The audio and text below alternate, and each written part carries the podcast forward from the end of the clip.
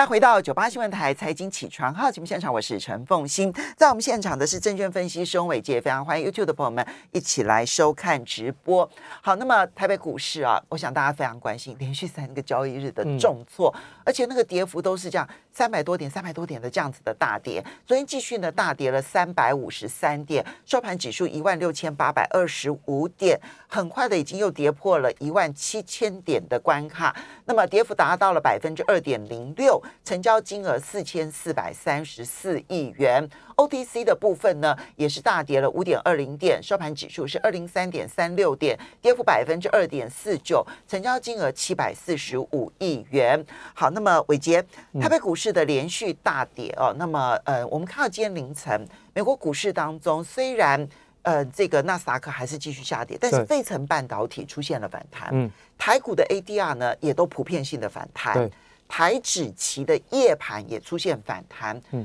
所以今天是虽然国际股市还是很不稳定，对，台北股市是有可能出现反弹的。那么如果反弹，我们该如何的来看待？好，欢迎早大家好，我想其实没有错啦哈。现在目前台北股市跌到这边，大概就是。呃，有机会做个反弹哦，那这个大概也符合我们之前的预期，大概就回到年线以下哦去进行回撤。那当然，在过去的这一段下跌的过程当中，其实来的速度很快。但是我想，其实大家从这个大盘哦，大概从去年的十一月四号，你也开始明显的观察到一个所谓的四个月，大概四到五个月左右的一个头肩顶的形态。好，那在过去的这个呃。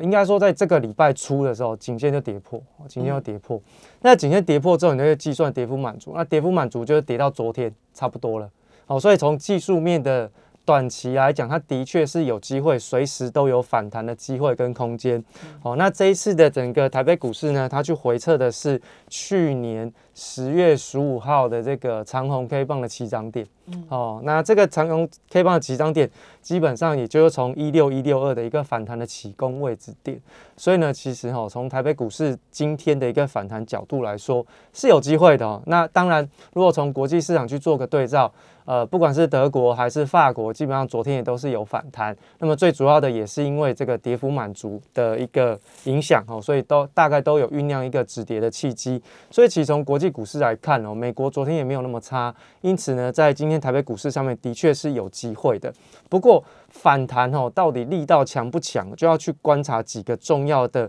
呃位阶哈。那当然，以现在目前台北股市来讲，它是一个所谓的呃空方的一个形态，因为连续性的一个重挫，而且月季线是下弯的。那我们之前在呃，前两个礼拜的节目当中，有跟大家讲过两个领先观察指标。第一个是台积电领先台北股市跌破一七六三三。嗯，好，第二件事情呢，就是在这个台北股市的回撤过程当中，它的月季线的压力是非常重，一万八千点这个一八零五零的这个颈线位置，极短线嘛，这个呃一月四号一月。一月十号的这个低点没有站上一八零五零，那没有站上，基本上就是还是以回撤，至少是年线的位阶去做观察嘛。所以这两个讯号，其实在过去台北股市反弹的时候都没有达成嘛。因此呢，在看法上面，大家可能就要稍微留意一下嘛。因此，我们这两个礼拜其实一直都提醒大家风险。好，那所以接下来台北股市的压力区呢，其实基本上它就是会看三月七号的空方缺口。好，虽然很远，但是呢，我还是跟大家强调。台北股市的反三月七号就前天，呃，对对对对，它的空方缺口就已经很远了，对，很远，好，对，那我的想法还是一样的，如果台北股市够强，再远都不是距离，嗯，如果它很弱，再短的距离都是咫尺天涯，哦，所以其实呢，大家不用去预设立场说它一定不会到，或者是它跌，它涨到这边就一定会再下跌，哦，不一定哦，所以呢，止跌止稳。解除危机要看三月七号空方缺口什么时候封闭。好，三月七号的空方缺口来跟大家说明一下。大概就是在这个一万七千七百点这附一万七千八啦，一万七千八这附近哦。那所以就它的上方空方对，如果你把它整个封闭掉，就是收盘的时候站上去啊，基本上才叫做呃止跌止稳，而且呢是危机化解，因为它也同时克服掉了至少是这四个月左右的一个头部形态的压力。我们就是以这个三月七号的空方缺口，也就是前一天的收盘价，就是一万七千七百三十七。所以我们抓一个大概的整数，就一万七千八。对好，一万七千八。嗯如果能够站得稳的话，对，那么这个才能够往后看。没有错。嗯那这个位阶是非常非常重要，因为一万七千八百点，我昨天帮大家做观察，因为我大概时间序列都会一直往后延，因为交易是一直往后走，所以我们在往前推的时候，它的那个呃整个支撑区或者是成交量的累积状况，其实就会不断的变化。那昨天去看了一下哈，就是一万七千八百点这个地方之所以会那么重要，要能够去收复，因为它是过去这一年的套牢反压区，因为它跌破，所以我才说这个地方以上叫做套牢压力区。好、那如果说能够站上，那克服套牢压力区，消化这些卖压的话，那基本上对台北股市的多方才是有帮助的。嗯，好、所以其实这个是已经有一年的套牢压力区存在。那如果从整个月季线的一个状况来说，我们在之前有特别跟大家讲嘛，你急跌不能够跌跌多少，一七多少？一七六百一万七千六百点，嗯，对不对？因为刚好是月季线到刚好是同时扣底的位对，置我。还记得那时候讲说一万七千六百点，我说一有万七点远千六百点有点远，这样，结果两天就跌破瞬了。间就到了，对，嗯好、所以其实我们才一直跟大家讲，台北股市不用去预设立场嘛，跌到这边一定会止跌，不一定嘛，对不对？嗯好、啊，那所以其实从现在目前看起来呢，在一万七千八百点这边哦，一年的一个套牢压力哦，基本上不太容易在短期之内有攻克的一个现象。至少我们从时间对称的一个角度来说，四个月的头部，你至少要震荡整理个两三个月左右，才有往上。攻击的机会，或者是强攻突破的一个机会跟动能，哦，所以其实呢，在台北股市的部分，可能在接下来反弹就要看一下强度，那强度有多强，就是三月七号的空方缺口去做观察。哦，那从昨天的整个台北股市的一个成交量能的一个结构上面，我们来看哦，外资还是持续站在卖方哈，它卖了四百六十一亿嘛，哦，那今年以来是已经卖掉了三千八百六十七亿的台北股市。那大家会觉得说，啊，期货好像空方没有持续的去进行这个呃动作，就是它只没有放空期货去做这个台北股市的一个哦看空的一个操作，我想其实没有必要，因为如果他认为在这边出货对他来讲，他的成本还是有优势，他获利还是有他不需要避险，也就是他不用怕被嘎空手，哦，不用被怕不用怕被嘎空手是一件很可怕的事，因为代表现在目前台北股市对外资而言，任何的点位都是高点。哦，都是高，这很可怕哦，因为它会不计价往下看。但我不是吓各位，而是从现在目前外资的一个期货的布局，其实是不太跟过去的这种平衡型的一个避险操作就我这边卖。超，我这对。边可能就会减少空的空单的情况，刚好完全相反，因为照理来说，应该是要有一个平衡的，就是多空都要交，都要有一个嗯。避险的一个平衡性，但它现在没有平衡性，它是一路就是往下卖，那这个其实是蛮可怕的哦。那当然，呃，外资的一个力道就会有关于这个台北股市止跌之物。那什么时候外资能够停止卖超？基本上就是由卖转买的那一天，再加上这个整个指数出现了站上关键点位的时候，其实台北股市的危机才有算初步的化解，否则这两个条件如果只有达成一个，基本上台北股市都不算稳。那当然，两个条条件同时达成的时候，应该三月七号空方缺口是有封闭的。好，所以两个条件再让大家了解一下。第一个就是外资要由卖转买啊，第二个就是你的价格至少要封闭掉三月七号的空方缺口，这两个条件要同时达成哦，对于台北股市才有止跌之问，甚至有转为多方的契机。好，所以，呃，我们当然这这几天可能随时会出现反弹，因对为国际上面你看到昨天欧洲也试图反弹，那没有成。那至少昨天在美国股市当中的费城半导体出现反弹了，台股的 ADR 出现反弹了，所以有机会反弹。但是这一个反弹并不代表是一个反攻，那么。它的上方呢，可能我们现在就等于是说，从上方来看，对一七八零就变成一个压力了。好，首先是一个一七八零零是一个压力，然后第二个外资的动态，虽然说现嗯有一段期间你看到内外这个彼此之间对坐的情况呢，好像内资还是获胜了，但这一次外资的力道不能小看没，错，外资由卖超转为买超，然后呢能够站稳一万七千八百点的时候，这时候你才能说哦，台北股市稳了。在此之前，它都最多只能一个反弹来看没错。我想其实哦，过去大家对于内外资对做这个这个议题的这个发酵哈，其实大家非常有兴趣，都觉得好像内资赢了外资，嘎了外资空手，但事实上真的是这样啊。如果从二零一九年的五月份发生的两件事情啊，你去做观察，然后呢配合上面配合上新台币的这个升值的动作，你就会发现，其实这个台商资金回流的这个现象，造成新台币的升值，掩护了过去这两年多外资出脱台北股市的动作。那为什么最近你看到新台币开始出现连续性的重贬，代表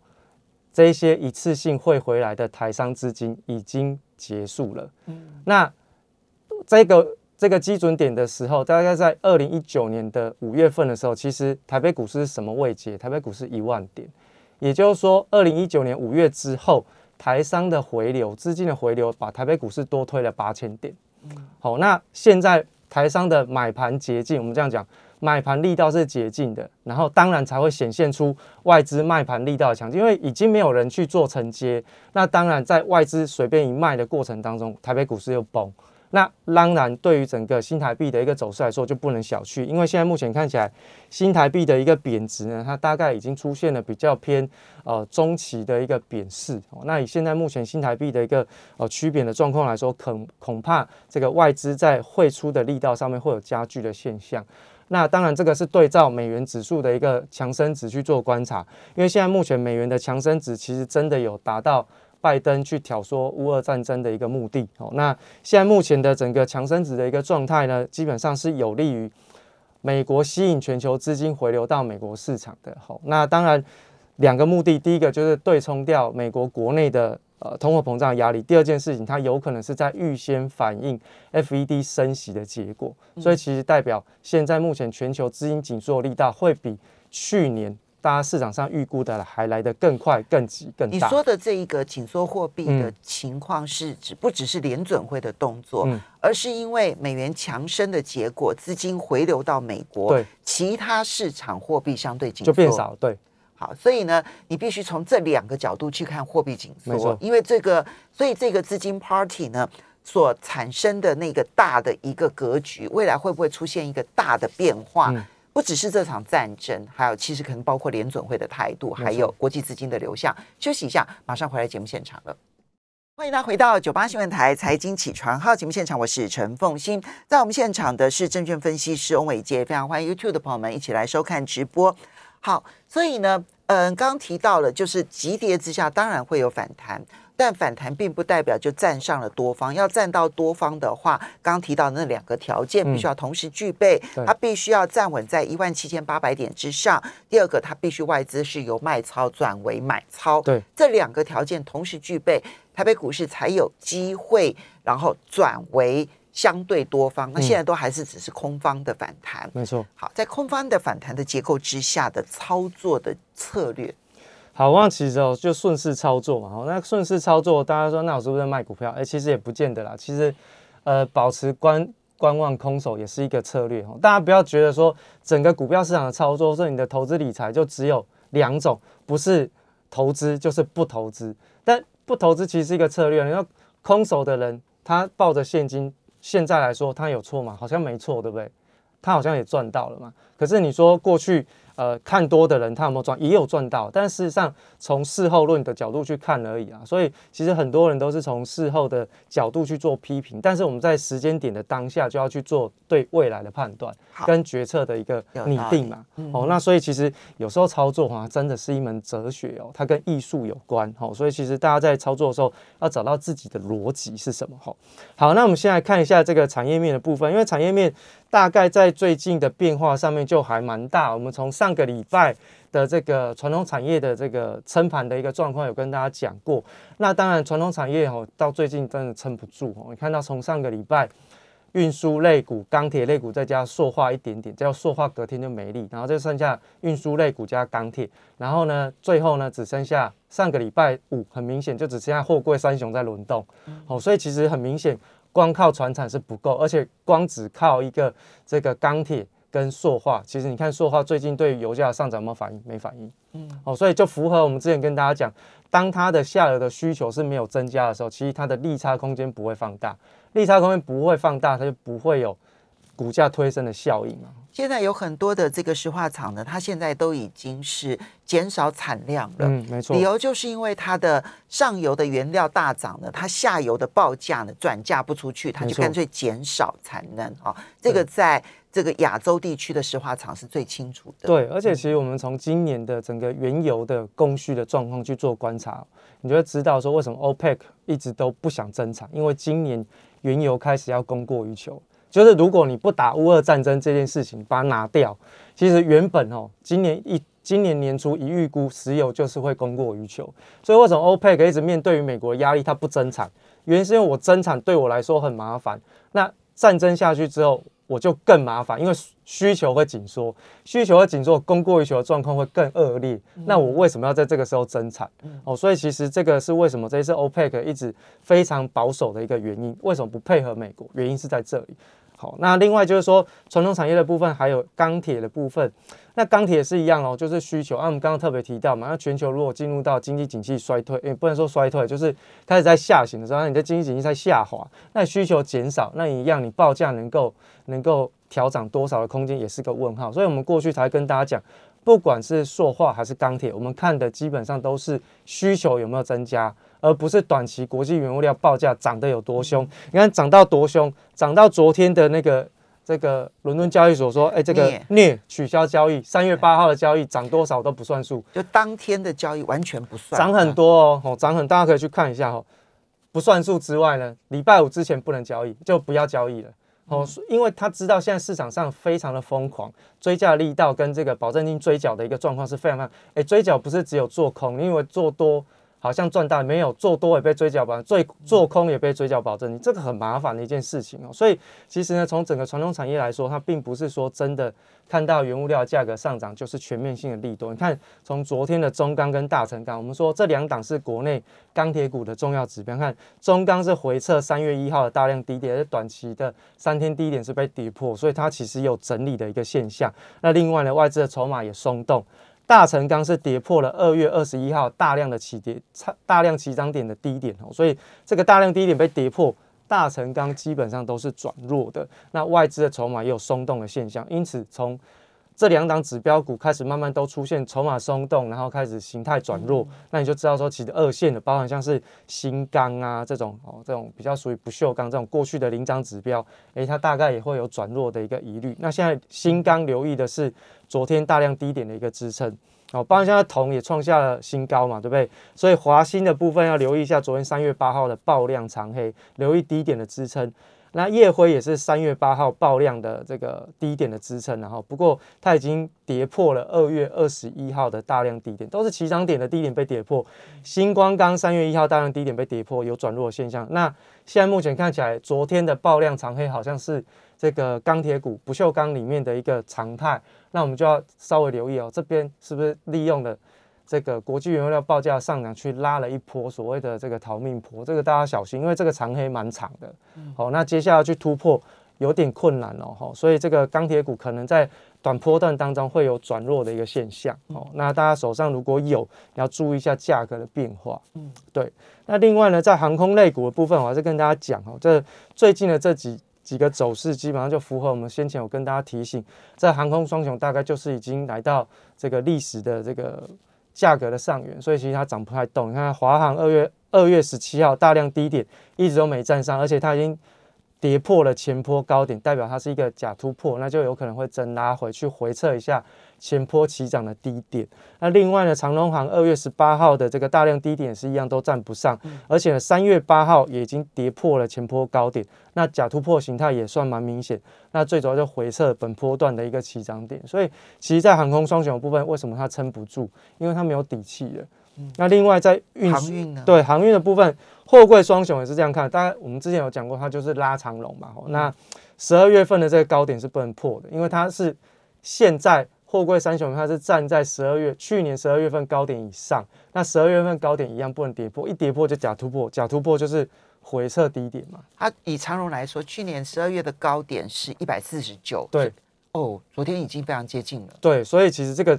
这个点位是不能破，因为它突破上去了，形态突破，你怎么可以再跌回去，对不对？哦，所以其实，在长龙部分这样看，阳明是已经假突破，那这个都是在这一波利用什么运价持续调整，或者是高配息啊、炒热人气来用来撑盘的，所以我们才会跟大家讲说，这个运输类股是拿来撑盘，撑什么？撑电子股被外资出货嘛。嗯，那电子股的台积电就更加关键，因为昨天如果大家有看报纸，会很明显发现这个新闻是外资持股部位创十年来新低，是只有百分之七十六。然后呢，谁在卖？主权基金在卖，哦，那卖的这个幅度其实还蛮大。然后呢，主权基金卖，结果零股的投资人他接盘的力道创下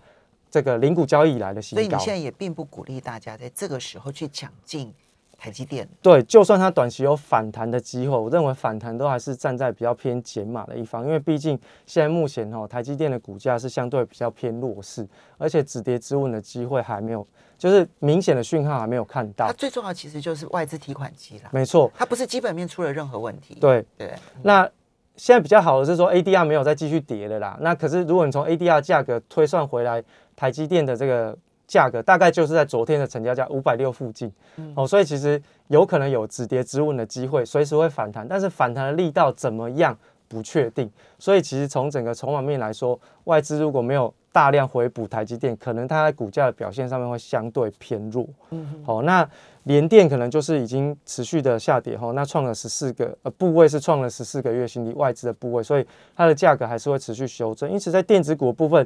晶圆代工双雄是过去的人气指标都在转弱，那包含像是 A B F 啊、细晶圆、伺服器、记忆体面板，其实基本上都在盘跌当中，因此都还是比较偏危险。嗯，这样说起来，其实整个市场当中，